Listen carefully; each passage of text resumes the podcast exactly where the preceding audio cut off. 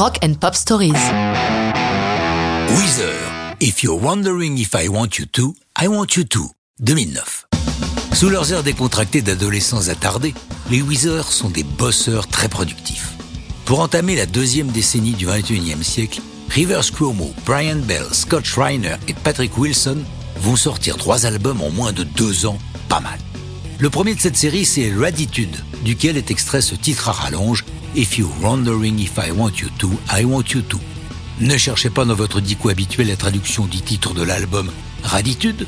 C'est un mot inventé de toute pièce par un des copains du groupe, le comédien Rain Wilson, connu pour son rôle dans la série The Office. Raditude, en gros, signifie être radical, mais avec une attitude. Rivers Cuomo a l'idée du titre de la chanson qui n'en finit plus, lorsque l'un de leurs producteurs, Butch Walker, qui co-signe Want You To, vient le voir en voisin avec de vieux albums de Meatloaf, spécialiste des titres ayant des mentions entre parenthèses. Cuomo adore cette idée. D'où ce titre que nous simplifions donc en I Want You To. Lors de la sortie de la chanson, les fans et les blogueurs pensent tout de suite que I Want You To se rapporte au récent mariage de Rivers Cuomo avec Yoko Ito. Ils ont raison. Rivers le confirme dans une interview. C'est le genre de chanson directement inspirée par celle qui finalement deviendra ma femme.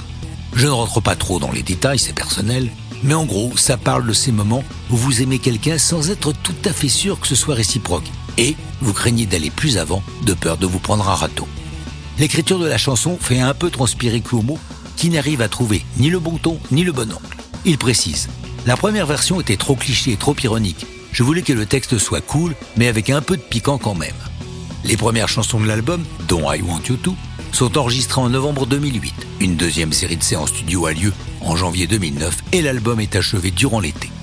La sortie de I Want You To en premier single de l'album est prévue pour le 25 août 2009, mais une copie de la chanson parvient à KROQ, la radio rock de référence de Los Angeles, qui la joue dès le 17 août.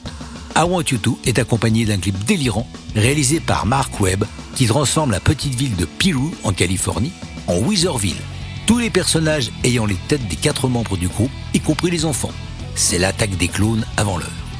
L'album Gratitude sort le 3 novembre 2009 et entre directement dans le top 10 américain. Comme on l'a dit, les Weezer font paraître dès le 14 septembre 2010 Hurley, l'album suivant, et un troisième, Death to False Metal, le 2 novembre 2010. Mais ça, c'est une autre histoire de rock'n'roll.